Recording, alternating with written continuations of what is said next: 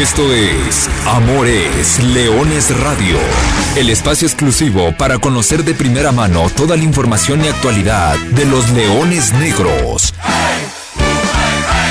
Aquí formarás parte de una manada que nunca deja de rugir. Comenzamos. Arrancando el juego. Va a cobrar el tiro de esquina Diego Hernández para la Jaiba Brava del Tampico Madero. Centro de Diego Hernández al área. No hay remate. La pelota se va de largo. Si conoces, Marco, ¿no? Las instalaciones de la Sí, primavera de la UDG. años me tocó ir allá. Maravillosas. a- no solamente entrenamiento de, de los Leones Negros, llegó a ser pretemporada muchas veces las Chivas, por ejemplo. ahí. Viene la UDG en el contraataque. Pelota dentro del área. Centro y remate adentro. Un gol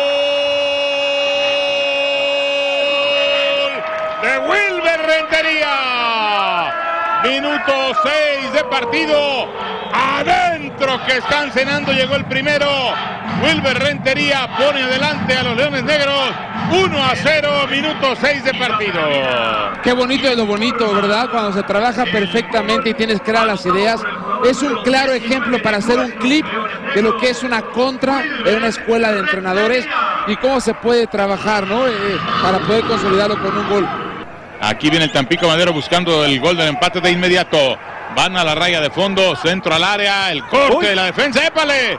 Jorge Salim Hernández tiene que reaccionar porque casi lo clarea su propio defensor, Marco. Eh, no sé qué le pasó, se desconectó, pero bueno, para fortuna de la UDG no trasciende, pero bueno, una acción de juego, una acción peligrosa. El travieso Guzmán no, no salió de la UDG para selección. Sí, pero Sí, mundialista. sí, pero mundialista creo que no fue. ¿eh? No, es que en ese tiempo estaba Hugo Sánchez, estaba Herrera, da una buena pelota a Ángel Hernández Sí. y luego perfecto Hernández, en lugar de tirar y volverse loco, le pone la pelota a Rentería. Aquí viene el empate para el Tampico Madero. A ver, a ver, adentro. Gol. El Tampico Madero. Ahí está el empate. La mandó al fondo. Joel Gustavo Pérez para el 1-1. Minuto 29 ya, Marco Cancino. Muy bien, ahí el güero en la velocidad, alcanzando a puntear y, y ganándole la espalda ya a los centrales. Ya decíamos lo de Tampico, ojo, es un equipo que ha sufrido mucho en cuestión de resultados, pero a mí su funcionamiento hacia el cierre de la temporada me parece que no es tan malo. Que la asistencia, por cierto, viene de un jugador de Leones Negros, Así es, que es el que trata de desvía, ¿no? exactamente de despejar ahí Juan de Alba y termina regalándole el esférico al güero que alcanza a puntear y a pesar de la barrera de Bellón, Sí, se, se llevó por piernas a Bellón, ¿eh? Sí. Es que es muy rápido el güero. El güero Pérez, sí, con todo dice el güero, Joel Gustavo Pérez, y ya Bellón en su desesperación por sacar la pelota va y se estrella contra la red, afortunadamente sin problemas de salud. Trazo al frente para los Leones Negros, viene Godínez, Rodrigo mete la pelota al área, la posibilidad de evolución para Godínez, volvió a recentrar, cañonazo arriba, llegando de atrás, no pudo hacer buen contacto con la pelota en esta oportunidad. Carlos Baltasar, su remate se va desviado, pero llegaron otra vez los Leones. Sí, de segunda línea Hernández. La verdad que este equipo juega muy bien, se entiende perfectamente, se asocia, dan pases perfectamente con ventaja para que su compañero llegue y finiquite la acción. Hay un desvío, me parece, ¿no? Tiene razón Marco. No, no, no. Ángel Hernández llegó y fue el que pateó desviado. Se lamenta.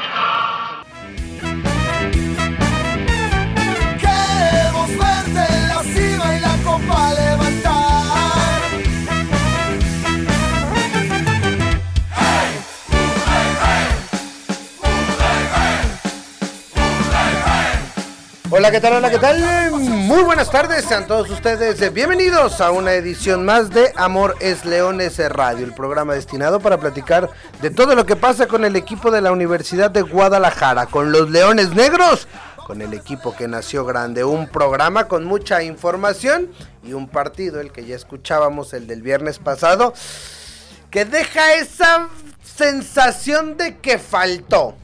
Se sumó, sí, se mantiene en puestos importantes. Sí, el equipo se ha acercado al objetivo, al segundo objetivo trazado del torneo, sí, Pero obviamente uno quisiera hoy estar hablando del líder general del campeonato, uno quisiera estar hablando de una victoria en casa, de sacudir un poquito esta situación que me parece llega a pesar en el entorno universitario cuando se tiene que jugar en el Estadio Jalisco, al menos así lo ha sido en este torneo Clausura 2022, aunque los resultados no son tan malos. Sin embargo, tomando en cuenta lo que se ha hecho de visita, cuando lo comparas con las localías, bueno, te das cuenta que has perdido los tres partidos del torneo jugando en casa y de visita te mantienes invicto. De visita es como tendrá que jugar su último partido en esa condición el próximo domingo los Leones Negros y del cual estaremos platicando. Ya no hay que salir de la ciudad hasta el partido de ida de los cuartos de final, si es que así lo dicta. Vamos a platicar cómo está el equipo, qué pasó en el empate ante la Jaiba Brava, cómo vendrá en la previa del juego ante Tapatíos y por supuesto también tenemos que platicar de un tema que llama mucho la atención, pero que también gusta mucho porque ilusiona a todos de cara a la próxima temporada. Y es que se ha dado un segundo paso o tal vez un primer paso para buscar la certificación y entonces pensar que el ascenso pudiera estar de regreso en el fútbol mexicano. De todo eso vamos a explicar, desmenuzar a lo largo de este programa. Yo soy Arturo Benavides, como siempre le agradezco el favor de su atención. Antes de entrar en tema, voy a saludar con mucho gusto a quien ya me acompaña en este programa, profesor Carlos Alberto Valdés. Profe, ¿cómo andas? Buenas tardes. ¿Qué tal, Arturo? Muy buenas tardes. Buenas tardes a toda la gente que nos sigue miércoles a miércoles bien lo dices, hay que hablar y hay que desmenuzar ese empate frente a Tampico Madero, también hay que hablar un poco del ámbito administrativo, quizá ese tú lo dominas de pe a pa mucho más que yo, pero también estaremos ahí haciendo las preguntas pertinentes que la gente seguramente se está haciendo en estos momentos.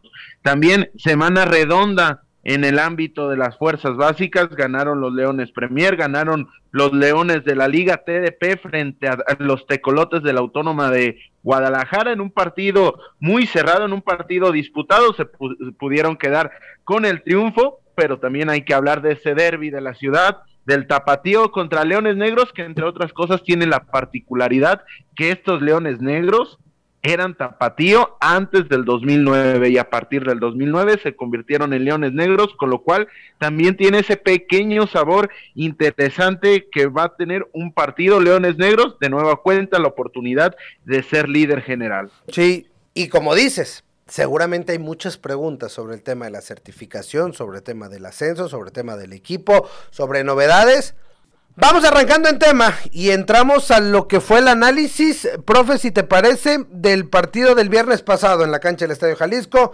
Los Leones Negros recibieron a la Jaiba Brava, una Jaiba que es muy brava para Universidad de Guadalajara. Ahora platicaremos muy temprano en el partido. Un contragolpe espectacular, espectacular. Ya hacía rato que no veía un contragolpe tan bonito, tan bien llevado.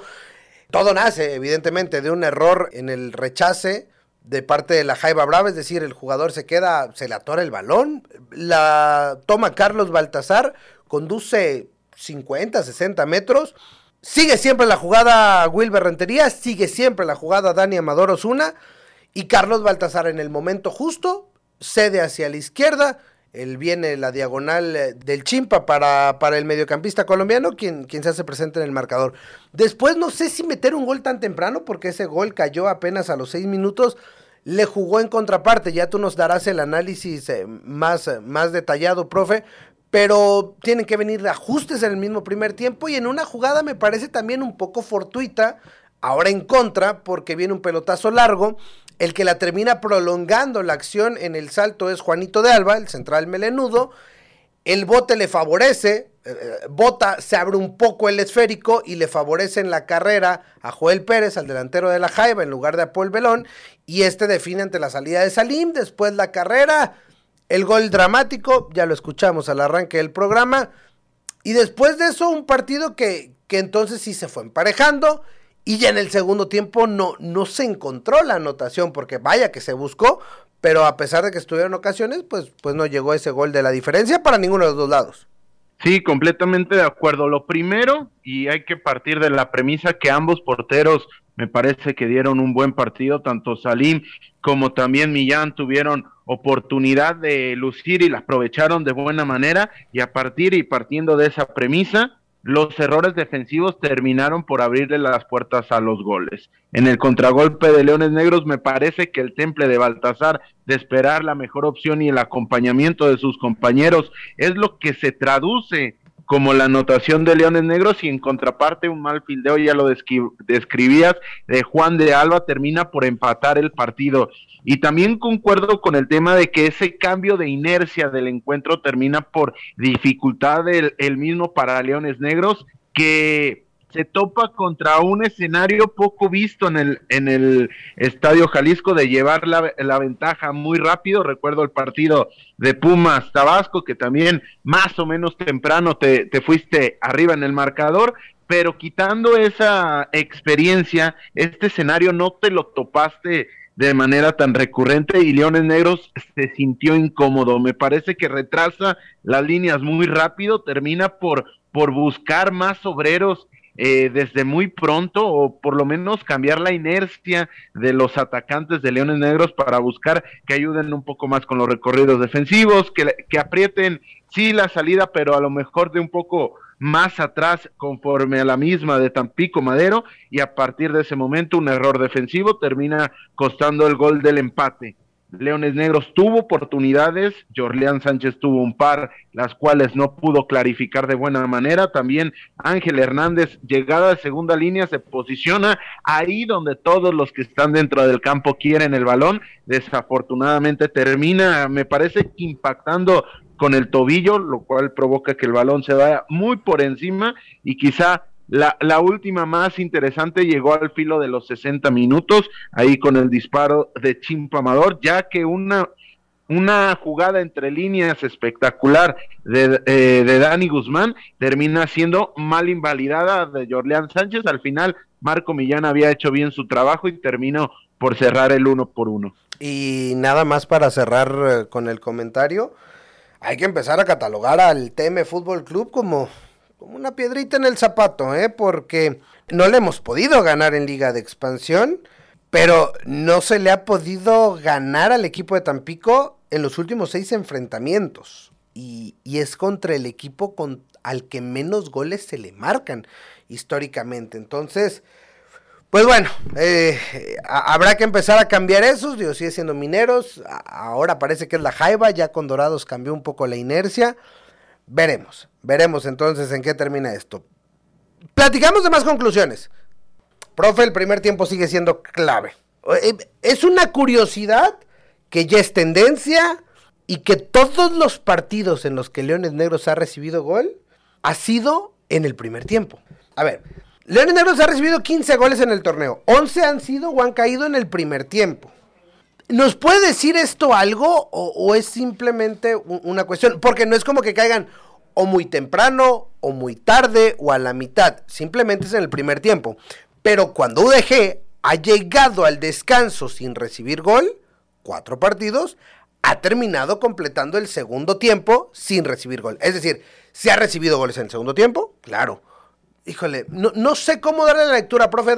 danos un poquito de luz ante esta, ante esta conclusión para mí, bien lo dices, no tiene que pasar por un tema físico, porque si fuese un tema físico, sería muy marcado la franja horaria en la cual terminarías recibiendo el gol. Es decir, los primeros 15, los segundos 15 o los últimos 15. Si los localizáramos de esta manera, las anotaciones en contra, sí tendríamos que atacar un tema físico, lo cual claramente no es el, no es el problema. A mí me parece que el, que el problema viene un tanto, no sé si actitudinal o táctico. Y táctico me explico en la manera en que cómo la postura del rival te termina por complicar un poco más. Es decir, cuando, y lo decíamos en el partido de la semana anterior, cómo Leones Negros tenía que brincar ese medio campo, cómo tenía que trasladar el balón.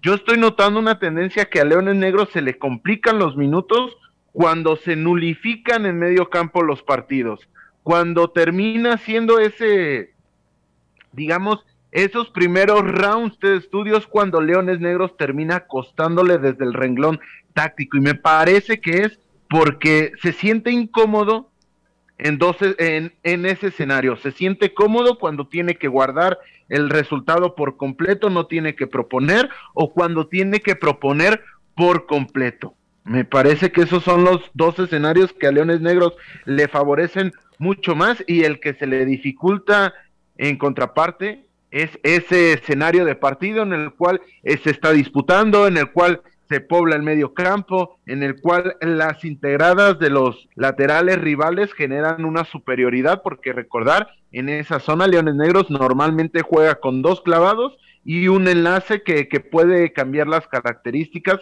dependiendo del nombre que se ha utilizado. Y hablando de estas, otra, otra que también quiero escuchar tu, tu análisis. 20 jugadores del plantel han tenido minutos en el presente torneo. Wilber Rentería marcó gol. Ya son 10. La mitad de tus jugadores ha marcado gol. No sé si esto es bueno o es malo. ¿Cómo podemos darle esta lectura? Para mí es, bueno, no dependes de un jugador, ¿no? No dependes de que alguien tenga que hacerte los goles. Sí, tendría que darse esa lectura de que no dependes exclusivamente de, de un goleador, pero ojo que el goleador, la figura de un goleador es un tremendo atajo para los, para los equipos. Es una opción la cual normalmente te termina por, por dar la posibilidad de únicamente tener que poner el balón en cierta zona. Y eso es mucho más sencillo que cuando tienes que depender ya sea de la inspiración con un tremendo golazo de tiro libre o de larga distancia, la llegada de un defensor como lo ha sido Rodrigo Godínez, tiene sus pros y sus contras esa circunstancia, pero en este tema de, de llegar a no tener un nueve nominal o un goleador claro, mejor dicho, en, en, este aspecto, el tener un delantero se termina convirtiendo, o un goleador, se termina convirtiendo claramente en un atajo que te permite brincar ciertos pasos, que es donde quizás entorpece la creación de, del juego. Y es por ello que Leones Negros no solamente tiene la posibilidad de tener a un jugador embalado cuando tiene a Marco Granados, sino que el equipo se, se nota con menos presión, se nota un poco más suelto, porque tienen la figura con quien descargar balones, pero también la figura que tiene una capacidad de anticipación dentro del área tremenda. Y, para mí la lectura es positiva, pero de cara a lo que viene, a que los partidos en liguilla y en este último tramo se van a definir por muy poco, me parece que sí es una carencia el no tener a alguien claramente embalado en esta opción. Descansas, descansas con un jugador y hablando del nombre de Marco Granado, buenas nuevas, porque parece, parece que por fin en la jornada 16 el equipo y Luis Alfonso Sosa y su cuerpo técnico podrán tener plantel completo a disposición. 16 jornadas para poder tener a todos los jugadores, obviamente en el momento más importante. Las últimas dos, y estas sí son buenas, y acá sí vamos a coincidir, porque la primera, Leones Negros en la etapa más importante del torneo, es decir, en la recta final del mismo, ha encontrado el mejor estado de forma, no pierden desde el 23 de febrero, Cinco partidos, cinco partidos sumando, la racha más larga en liga de expansión de, estas características. Y si tomamos en cuenta los últimos nueve partidos, solamente una derrota, la que fue ante Venados en aquel 23 de febrero por circunstancias diferentes. Y, y, bueno, es una racha que no se daba en fase regular desde la apertura 2017. O sea, no es cosa menor lo que está viviendo Leones Negros. Ese es un puntito bueno, una palomita. La otra, ¿sabía usted que Leones Negros de la Universidad de Guadalajara es el equipo que más puntos ha sumado en toda la temporada 21-22? Dato real, ahí lo puede ir a checar. Aparte llama mucho la atención porque cuando Leones Negros descansó el torneo pasado, era último lugar de la general y último lugar de la tabla de cocientes. Desde entonces y hasta la fecha, hoy Leones Negros suma, bueno, 56 puntos para estar junto con Dorados. Dorados ya jugó el día de ayer, ya ganó. Ese, ese resultado o ese número tendrá que modificarse, pero hasta antes de, esta jornada 16 Estaba junto con Dorados como los equipos con mayor producción, con más puntos en toda la temporada. ¿Sabes lo que significa eso, profe? Adiós a cualquier tema, cualquier fantasma del cociente. Ese dato, voy a ser sincero y voy a ser transparente, no lo conocía, pero te habla de regularidad. Te habla de un equipo ya consolidado en los puestos altos y creo que para la, la economía de la institución, el estar lejos de los puestos que te acarrean multa es un tremendo es una tremenda bocajada de aire que te permite respirar, que te permite planear mucho mejor la siguiente temporada y pues esto no tiene lugar a ser de no ser por un nombre propio y es el de Luis Alfonso Sosa. Sí, adiós a todos esos fantasmas y bueno, ahora viene un partido importante el próximo domingo, pero antes Vamos a cerrar, porque también el partido del viernes pasado tuvo la presencia de la manada que nunca deja de rugir. Y vamos a escuchar a Natalia Hernández que platicó con aficionados melenudos sobre el cierre del torneo, sobre el regreso al Monumental sobre muchos, muchos otros temas. El pasado viernes de Leones, el Monumental Estadio Jalisco volvió a rugir, ya que la manada que nunca deja de rugir se dio cita para ver el partido entre Leones Negros y la Jaiba Brava. Platicamos con algunos de los aficionados que nos contaron su sentir tras el empate a un gol.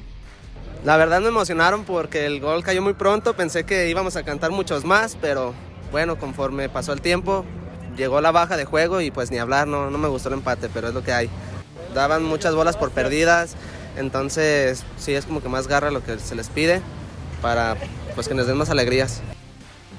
Eh, creo que van bien. Hoy pareció que, que, estuvieron un poquito flojitos ya en la segunda parte, pero estuvieron, estuvieron muy bien.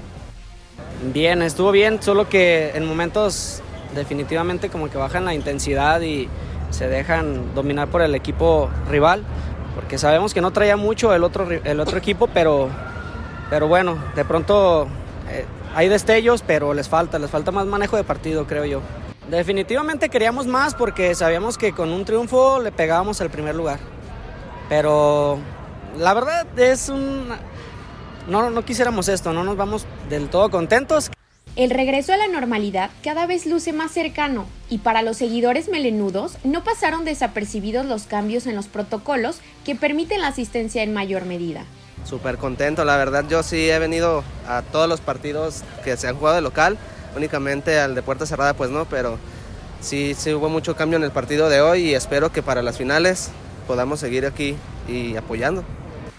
La verdad es que sí fue emocionante porque pues hacía dos años que no veníamos, teníamos tarjeta negra y era como de cada vez, cada, cada domingo, este, pero la verdad fue muy bueno, a las medidas están muy bien, todo muy tranquilo.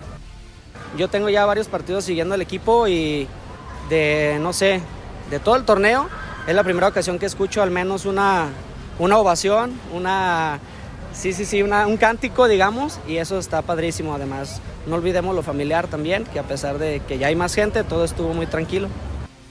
A falta de dos partidos para terminar la fase regular, la afición ve a Leones Negros como un serio candidato al título en este torneo. Pero también ya se ilusionan con lo que podría pasar el próximo año cuando se pueda abrir la posibilidad de conseguir el ascenso.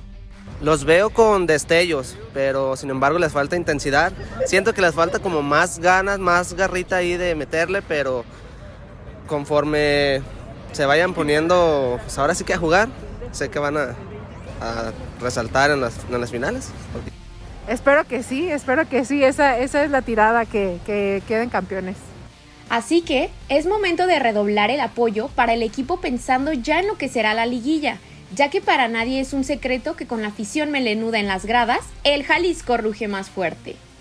Para Amores Leones, Natalia Hernández. Ahí está, Natalia Hernández en la cápsula y la voz de la manada que nunca deja de rugir. Cada quien tiene su punto de vista, bueno o malo. El caso es, y la realidad, Leones Negros hoy es segundo lugar de la tabla general. Hoy está a un punto, a un empate de conseguir el segundo objetivo que es avanzar y terminar en la fase regular dentro de los primeros cuatro, lo que te daría el boleto automáticamente a cuartos de final, es decir, evitar ese partido debido a muerte de la reclasificación. Eso estás a un empate, pero por segundo partido, por segunda semana consecutiva, el equipo de la Universidad de Guadalajara podría asaltar el primer lugar de la cima. Segunda oportunidad, otra oportunidad es la que tendrá Leones Negros y será el próximo domingo a las 4 de la tarde en el Estadio Akron, visitando al Tapatío. Muchas cuestiones alrededor de este encuentro, profe, pero la realidad es que el Tapatío durante mucho lapso del torneo encabezó esta clasificación, pero en los últimos partidos se ha caído gacho.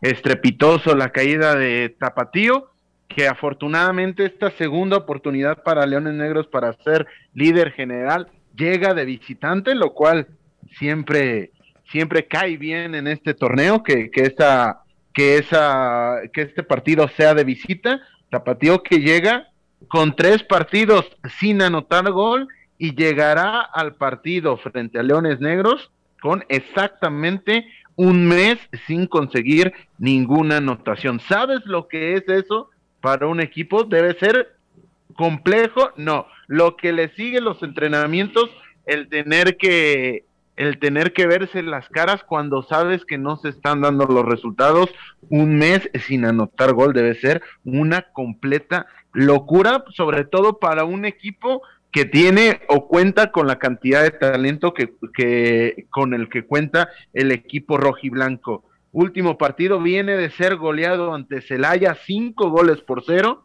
y un triunfo en los últimos ocho partidos jugados. Del renglón cancha le han movido una enormidad. Ha sido línea de cinco, con tres volantes en medio campo, dos puntas, ha sido 4-3-3, ha sido 4-2-3-1, pero ojo que el buen momento y la última victoria de Tapatío fueron siempre de la mano de un 4-4-2 que es complejo para todos los equipos de la liga de expansión el, estar repitiendo alineaciones, pero si hay un equipo que es más complejo que todos, este es este tapatío, que depende mucho de la actualidad del primer equipo, le bajan, le suben jugadores, con lo cual el consolidar una idea es bastante complejo, pero de ahí a tener que estar optando semana a semana por sistemas diferentes, quiere decir que no están dando con la tecla. Vaya, vaya que, que los números, o sea, es que parece caída libre y diametralmente opuesto a lo de Leones Negros. Decías, una victoria en los últimos ocho partidos, Leones Negros una derrota en los últimos nueve partidos. Pero ya todas estadísticas, ay Dios mío, ya no sé cómo tomarlas. No ha metido gol en tres partidos. O sea, veremos, veremos. Lo que sí es que Leones Negros buscará terminar el clausura 2022 invicto jugando como visitante hasta la fecha. Cuatro victorias, dos empates. Vamos a ver si consigue esa cuarta victoria. Todavía, todavía el partido del domingo para Universidad de Guadalajara le representaría cuatro puntos. Y entonces eso significaría cuatro puntos. Universidad de Guadalajara llegaría a 33 unidades. Estaría rompiendo todos los récords habidos y por haber eh, en, en, la historia reciente de, de, del club en cuanto a unidades obtenidas terminar un torneo invicto como visitante, llegar a la última jornada con la posibilidad de ser super líder general con todo lo que eso te puede dar, pero hay que hacerlo. Y hay que hacerlo próximo domingo, 4 de la tarde. La transmisión va a ser muy complicada la transmisión para verla. VIX.com. TUDN ha mandado las transmisiones de los partidos de Liga de Expansión a su nueva plataforma digital. Quiere que la conozcamos y el partido pasado fue así y este también será así. Es gratis, hay que estar en un dispositivo móvil, computadora y esa es la manera. Desde ya puede programar y mandarse una alerta para que el próximo domingo le llegue un aviso. ¿Por qué? Porque además el tapatío juega a puerta cerrada. Es decir, solamente hay acceso para familiares, no hay venta de boletos, no es un, no es un partido abierto al público. Entonces, esta cuestión también hace más complicada, porque si no, sería un gran partido para ir, ¿no? Sería un gran domingo poder y, y, seguramente mucha gente se podría hacer sentir en el Akron. No será la posibilidad. Veremos entonces cómo, cómo le va a los Leones Negros, que con el tapatío, el torneo pasado, hay que recordar, fue derrota, fue victoria, mejor dicho, tres goles por cero, justamente en la que fue la presentación de Luis Alfonso Sosa el 15 de septiembre del año pasado, en ese partido que empezó a cambiar el rostro de Universidad de Guadalajara, que hoy lo tiene ahí, otra vez, peleando por el liderato de la Liga de Expansión. Sí, la positiva de lo que mencionas, Pix es gratis, ya el, día de ayer la descargué, está muy amigable, esa, esa es palomita porque es gratis y está muy accesible, no necesita registro, únicamente descarga y, ya puede disfrutar del contenido y después del comercial. Tache para el tapatío que no tenga acceso a su a su afición o por lo menos a sus partidos, porque este tipo de encuentros serían volver a reencontrar con la posibilidad de que Leones Negros visite un campo de primera división, sería una auténtica fiesta, se verían eh, camisas rojiblancas, se verían camisas eh, tricolores de Leones Negros, desafortunadamente no se, no se termina por permitir el acceso, lo cual me, me parece un tanto contradictorio que uno de tus requisitos para ascender sean 20 mil asistentes y permitas que, que restrinjan esta cuestión, pero bueno,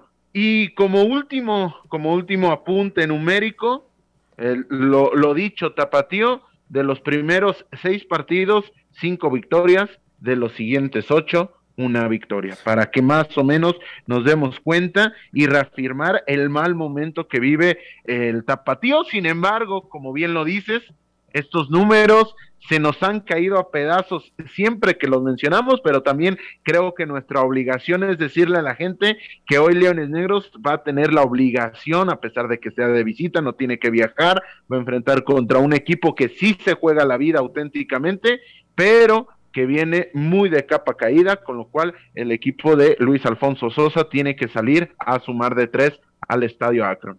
Obligación de sumar, porque sumando Leones Negros se uniría a Alebrijes de Oaxaca y ya aseguraría llegaría hasta la última jornada sin esa preocupación de tener el boleto directo a los cuartos de final, que es el segundo objetivo planteado al inicio de este clausura 2022. Después, si es victoria y eso se conjuga con el liderato, obviamente todos estaremos mucho más felices. El tapatío ya está en liguilla, como ya está Cancún, Venados, Morelia, Mineros, Celaya esos, esos seis equipos están matándose y peleándose la vida por ser los otros dos o bajar a Leones Negros. Veremos qué pasa. Domingo 4 de la tarde en el Estadio Akron. Nada más un último dato, profe, amigos que nos, que nos escuchan. O sea, todos los datos, todos los números, Tapatío solamente ha perdido, ojo, un partido jugando en casa, ¿eh? Y solamente ha recibido tres goles. Es decir, es una de las dos mejores ofensivas jugando como local tampoco hay que sentir el partido como si fuera un flan. Nada más. Hasta ahí lo vamos a dejar porque tenemos participación del público. Abrimos el buzón de la manada y saludamos. Ya la escuchamos hace ratito, pero la saludamos aquí en cabina. Natalia Hernández, ¿cómo andas? Hola, muy bien, gracias. Saludos a todos. Y tenemos a Roberto Sandoval que pregunta si habrá ascenso. Saludamos a Roberto Sandoval. Bueno, aquí platicamos hace un mes sobre que se iniciaba o se abría el proceso de certificación. Y que en ese inicio del proceso de certificación, siete equipos quedaban eliminados. Los filiales, recordamos, Tapatío, Pumas Tabasco, Raya 2, Dorados, eh, Tampico Madero por ser parte de, de, filiales. Y el caso de Alebrijes, que aparentemente está en un tema de cambio de sede, además de Tlaxcala, que tiene la etiqueta de equipo invitado. De esos siete, pues nos quedan diez. De los 10 tenían hasta el día lunes para presentar toda la documentación, pago incluido de más de 200 mil pesos, por cierto, para ser partícipes y decir, levanto la mano, quiero participar en el proceso de certificación. Bueno, de los 10, 5. Sorprenden algunos nombres porque fue Atlante como se esperaba, Leones Negros como se esperaba, Atlético Morelia que era de los candidatos, Correcaminos y Venados. De esos cinco que presentaron eh, los papeles, van a entrar a un proceso de certificación. Es decir, ahora un comité va a revisar que todo lo que presentaron sea real, que se cumpla con el tema de, del control económico, con el tema de infraestructura, de estructura deportiva, estructura administrativa, manejo de dineros, ingresos, etcétera, etcétera, etcétera. Toda la cantidad de papeles que solicitan, viene un proceso de certificación mismo que se dará a conocer la primera, por allá más o menos, la primera semana de noviembre, o mejor dicho, más fácil, antes del Mundial de Qatar. Es decir, para el Mundial de Qatar, o al término del próximo torneo, ya sabremos si están los cuatro equipos certificados y si esos cuatro equipos tendrán, y si hay cuatro de esos cinco equipos que pasen la certificación, que sean palomeados, entonces sí se abrirá la posibilidad del ascenso.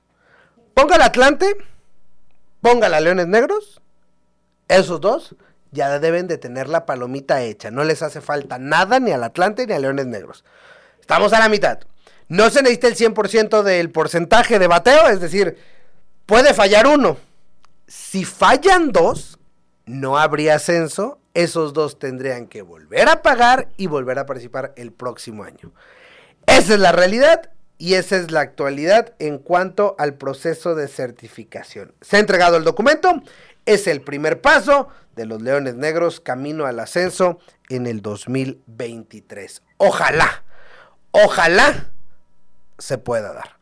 Ya lo platicaremos y ya habrá tiempo de analizarlo y desmenuzarlo. Hoy con la actualidad del torneo está ahí. Pero es un gran es un gran aliciente, es una muy bonita inyección de ánimo para todos para que regrese la ilusión. Ahí está dado el primer paso, el balón ya estará en la cancha de quienes van a analizar la documentación y nosotros nos tenemos que enfocar en el cierre del clausura 2022 y en el partido del próximo domingo. Ahí está, respondida la pregunta y el tiempo finalizando de Amores Leones Radio. Profesor Carlos Alberto Valdés, gracias.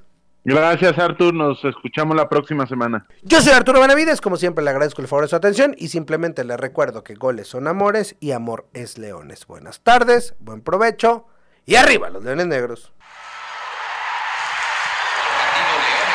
Hasta aquí llegamos. Gracias por ser parte de esta manada que nunca deja de rugir. Los esperamos el próximo miércoles en Amores Leones Radio.